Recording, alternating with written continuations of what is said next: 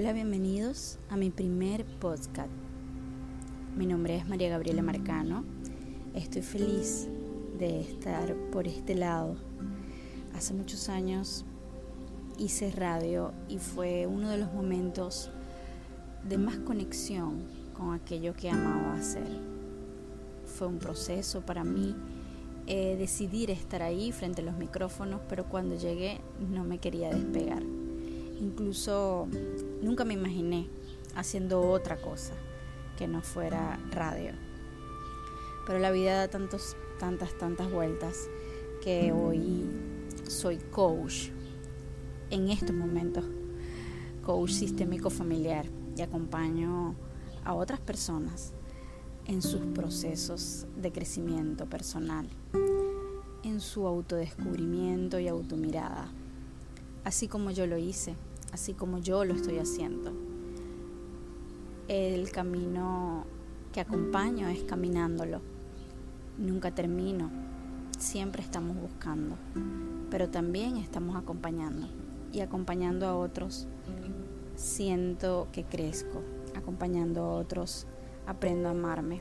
Acompañando a otros, me acompaño a mí. Y hoy quiero hablarles de precisamente de cuando aprendí a amarme. Cuando aprendí a amarme o cuando empecé este camino, porque estoy segura que aún faltan check por cubrir para decir que me amo por completo.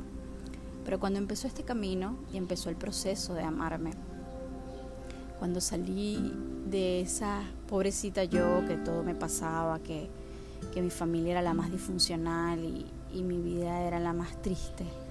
Cuando dejé de mirarlo así, empecé a salir de muchísimos patrones, empecé a salir de muchas cosas que me estaba repitiendo. Cuando aprendí a amarme, me etiquetaron de egoísta, porque dejé de hacerme cargo de los demás para hacerme cargo de mí misma. Y creo que es un, un complejo, un arquetipo quizás, que muchas mujeres asumimos querer resolverle la vida a todo el mundo, querer creer que la única forma de que te miren es resolviéndole y solucionándole los problemas a los demás. Quizás mi falta de amor no me hacía verlo de otra forma. Era mi forma de buscar una posición o un lugar en el mundo. Pero cuando aprendí a amarme y empecé a hacerme un lado de esos problemas que no eran míos, empecé a soltar esa codependencia de apoyar, respaldar y estar detrás de la codependencia de otros, mi mamá, mi papá, mi hermano, mi familia en general. Empecé a ser la egoísta, la que le está dando la espalda a todos, la que solo piensa en ella, la egocentrista. Cuando empecé a amarme, dejé de tratarme mal. Difícilmente escucharán en estos momentos de mi vida decirme algo malo o feo a mí misma, decirme gorda o fofa o, tonta. Hace algunos años, cuando aprendí el poder de la palabra, quizás todavía se me puede salir una expresión, un juicio de algo o alguien, pero de mí misma definitivamente dejé de hacerlo. Dejé de hablarme de tonta, Dejé de hablarme de lenta, dejé de decirme si estoy gorda, flaca o tengo ojeras. Dejé de, de hablar mal de mi cuerpo, de mi físico. Dejé de hablar mal de mí misma. Y empecé a valorar cada una de esas cosas que veía como defectos, que veía como cosas que mejorar. Cuando empecé a amarme, empecé a encontrarme con la feminidad, la feminidad en su verdadera expresión de la palabra, porque me enseñaron desde el amor que la feminidad era estar arreglada secándome el cabello, maquillada o con tacones, bien vestida para todas las ocasiones. Y luego entendí que la verdadera feminidad es conectarme con mi esencia, con lo que soy, con esos rulos maravillosos que a lo mejor no son los más peinados, a lo mejor se ven desalineados y despelucados, pero que aprendí a amar que me costó muchísimo, porque una mamá desde, desde donde me amaba, desde su protección, me, me enseñó que no eran bonitos y perfectos para este mundo. Aprendí a amarme cuando los amé a ellos, cada uno de mis rulos, cada uno con ese cabello, porque antes me miraba en el espejo y pensaba que no era yo, cuando era todo lo contrario. Esta soy yo, esta es mi verdadera esencia. Aún me autoflageo, eso sí, es que estoy buscando disciplina y eso es un trabajón para mí. Y la disciplina es el camino a esa espiritualidad, el levantarme todos los días temprano, cuando mi mamá decía que las 6 de la mañana era el lugar o el momento perfecto para dormir. El sueño más rico, me decía Mari, es a las 6 de la mañana. Y tú te vas creyendo todo eso. Y luego cuando eres adulto y quieres levantarte a las 5 o a las 6 de la mañana, tu mamá suena en esa voz, esa voz de tu conciencia que dice, las 6 de la mañana es la hora más rica. ¿Cómo te cuesta levantarte? ¿Cómo te cuesta hacerlo diferente a eso que te decían consciente o inconscientemente? Muchas veces es muy fácil cuando entramos en este tema del coaching o del PNL eh, atrapar las creencias obvias, ¿no? Los refranes, como por ejemplo eh, en la lucha por la locha, uno de los refranes que decía mi mamá. Pero hay otros tan ocultos, hay otros que eran parte de las dinámicas normales de tu día a día que no eres capaz de ver que solamente eres capaz de ver con un trabajo intenso, un trabajo tan intenso como las reconstructivas, que es uno de los trabajos que estoy haciendo hoy en día, o como las el coaching sistémico. Ese trabajo de, de construir aquello que traemos por creencia cultural, por nacimiento, por el lugar donde te tocó nacer, simplemente, o por como lo que traían implícitos tus padres. Nada de esto se dice o se trabaja para juzgarlos a ellos. Ellos también tenían una información y fue simplemente lo que nos transmitieron, ¿no? Pero cuando aprendí a amarme cambiaron tantas cosas, han cambiado tantas cosas.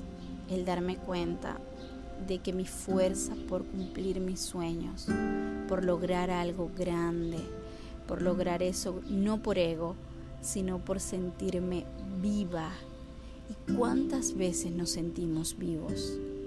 A veces estamos aquí, caminamos, nos despertamos, comemos, pero ¿para qué estamos viviendo?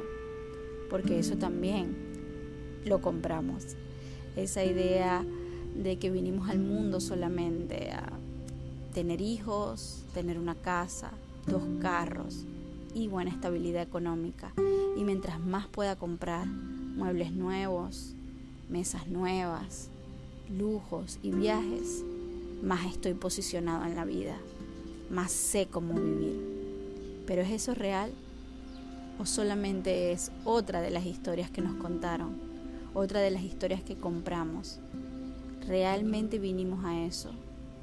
¿A qué vinimos realmente a este mundo? Estoy grabando frente al balcón de mi casa. Nada profesional, nada muy elaborado. Se oyen los pajaritos y eso me encanta porque me inspiran. Ya ni siquiera me imagino vivir en una casa donde, donde no estén esos pajaritos sonando todas las mañanas, cantando todas las mañanas y me despierten.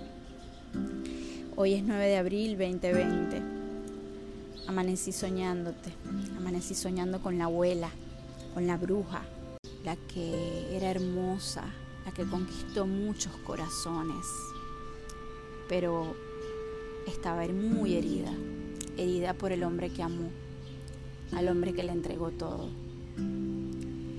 Y es una historia tan común. Y aprender a vivir, vivir de verdad, es poder enfrentarnos a todo esto y mirarlo con amor. Aprender a vivir es estar en una autoobservación tan constante que sepamos que el otro ya no puede tener poder sobre mí.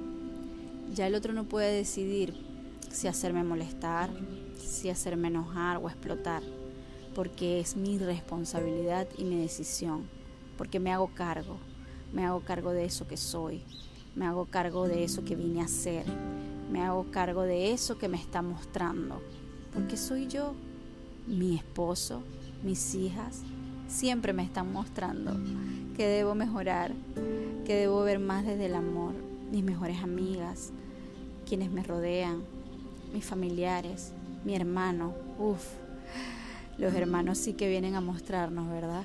Y más cuando tu arrogancia te hace pensar que ves las cosas diferente a ellos y que lo estás haciendo mejor. También es de arrogantes pensar que tú los puedes salvar, que tú los puedes ayudar y que tú estás aquí para eso. Qué arrogante hemos sido, qué arrogante he sido al pensar que mi misión era salvar a los otros. Cuando aprendí a vivir, luego de este camino, de seguir amándome, de seguir descubriéndome, y sigue el camino, estoy segura de eso. Aprendí a mirarme en el otro como, como eso que, que necesito para evolucionar, sin drama, sin victimismo. Lo que me toca, me toca y era lo que me tocaba. Entonces aprendí a soltar, a confiar. Se hicieron mis frases favoritas en mis sesiones uno a uno. Se hizo mi tema predilecto, soltar y confiar. Y he aprendido tanto de eso. He aprendido lo que me sirve de soltar y confiar y lo que no. He aprendido a confiar y que confiar es tener una fe inamovible que controlar es falta de fe.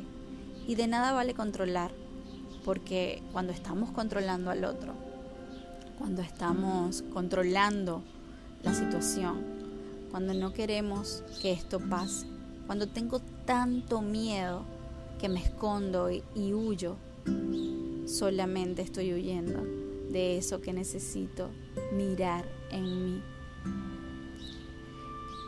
¿Y qué hacer para hacerlo diferente? Es la pregunta. Y ya he tocado como muchos temas, como mis temas favoritos, como los temas que, que me traen, como los temas que voy a traerte a través de estos podcasts. Pero te dije al principio que iba a hablar del amor, de amarme a mí, porque no podemos dar lo que no tenemos. Era mi frase favorita cuando hablaba a los padres, ¿no? Porque queremos enseñarle de amor a los hijos y no, no nos amamos a nosotras mismas. Y amarnos a nosotras mismas significa muchos riesgos también, muchos lamentos. Hay quienes se van de tu vida cuando empiezas a amarte a ti misma. Hay quienes no lo aceptan. Hay quienes piensan, como le pasaba a mi mamá, que estás en una secta o que alguien te está envenenando la cabeza. Hay quienes piensan que te volviste loca, y te llaman loca.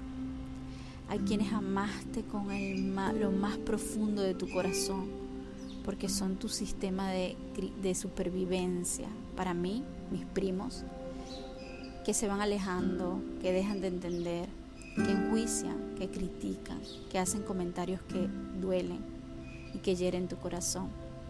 Pero tú sigues amándolos, pero primero te amas a ti. Cuando aprendí a amarme, o cuando empecé por este camino de aprender a amarme, porque ya lo he repetido varias veces, sé que va a seguir, seguir, seguir. Y todos los días me doy cuenta que me falta un poco más, que hay un tema de mí que no había visto.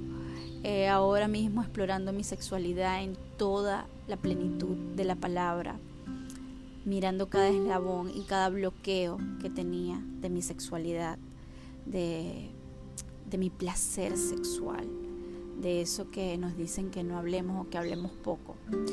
Y de esas veces que mi mamá me pudo haber encontrado de niña masturbándome y, me dijo que, que no hiciera eso, que porque estaba haciendo eso yo salía corriendo a esconderme. Ahora mismo estoy en ese camino, pero sé que siempre aparece algo más que me diga, te toca, te falta. Ahora vamos por esto para seguir amándote. uno de los regalos más hermosos que me ha hecho este recorrido, este camino de la búsqueda, ha sido esto, de conectarme con la naturaleza, de aprender a amar a la madre tierra como a mi madre, de acercarme a mi madre biológica y a mi madre de este plano, gracias a la madre tierra, de, de mirarla con tanta compasión que no haya que perdonar porque sé desde dónde hizo cada una de sus decisiones, porque sé su clamor por la vida, porque sé cómo amó a sus hijos, a sus tres hijos, mis dos hermanos y yo, porque sé que cada una de sus decisiones fueron también por lo que ella creía que era el amor, porque le, porque le hicieron pensar que era así porque lo veía desde el sacrificio, porque antes venerábamos o pensábamos que eran ángeles en la tierra y ahora nos damos cuenta que son los que menos se aman, que son los que menos entienden en este plano de vivir.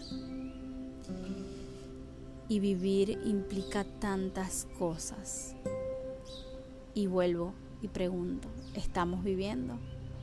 Porque incluso ahorita, en este encierro, que todos estamos reflexionando y haciéndonos preguntas, que no podemos salir de casa o salimos a lo necesario, que nuestros hijos tienen no sé cuántos días sin salir de casa y nosotras como mamá ya la paciencia la estamos perdiendo porque simplemente los estamos conociendo y atendiendo y estando con ellos las 24 horas. Incluso en estas circunstancias podemos vivir. Porque la verdadera libertad está dentro de nosotros. La verdadera libertad es cómo estás disfrutando de cada momento, lo que estás escuchando, a qué le estás poniendo el foco. Y eso que vengo mencionando desde hace bastante tiempo, pero creo que solamente ahorita la gente puede entender de qué era lo que yo hablaba cuando citaba a Neil Donald diciendo, el 98% de las personas tienen el foco en lo que realmente no importa. ¿Y qué es lo que realmente importa? ¿Qué es lo que realmente importa hoy para vivir la vida? Que es más que estar vivo, es más que estar robotizado buscando dinero porque hay que comer. Es más que eso que teníamos allá afuera ese consumismo desbordado que nos enferma, que nos hace pensar que la realidad o a lo que estamos o por lo que estamos en este mundo es algo muy diferente al verdadero sentido de lo que vinimos a recordar en este plano. Y aunque he tocado varias cositas, el mensaje para mí es hoy preguntarte si ya estás en el camino de aprender a amarte. Sin eso no hay nada. Sin eso intenta buscarlo todo. Intenta hacer todas las terapias que quieras. Intenta pelearte con el mundo, con tu suegra, con tu hermano, con tus hijos, con tus padres. Intenta no perdonarlos, ni hablarles, ni mirarlos. Intenta lo que tú quieras pero si no te amas a ti misma, nada, nada, nada va a funcionar. Si no empezamos por ese trabajo que es con el reconocimiento del yo soy, de esa divinidad hermosa que está dentro de nosotros, de eso más grande, universo, luz, Dios, gran espíritu que entra en nosotros para manifestarse en la tierra a través de cada uno de los pasos que das en este mundo. Ese es el verdadero significado de esa palabra, de eso que han estudiado millones de personas, que hablan de autoestima, amor propio. Para mí nada de eso existe. Para mí existe sabernos la manifestación de algo grande en la tierra, sabernos la creación de algo grande aquí y darle voz movimiento, acción, a todo eso grande que me utiliza como canal, eso es estar en el camino de amarme. Gracias a todos por estar ahí y bienvenidos a esta nueva forma de llegar a sus corazones.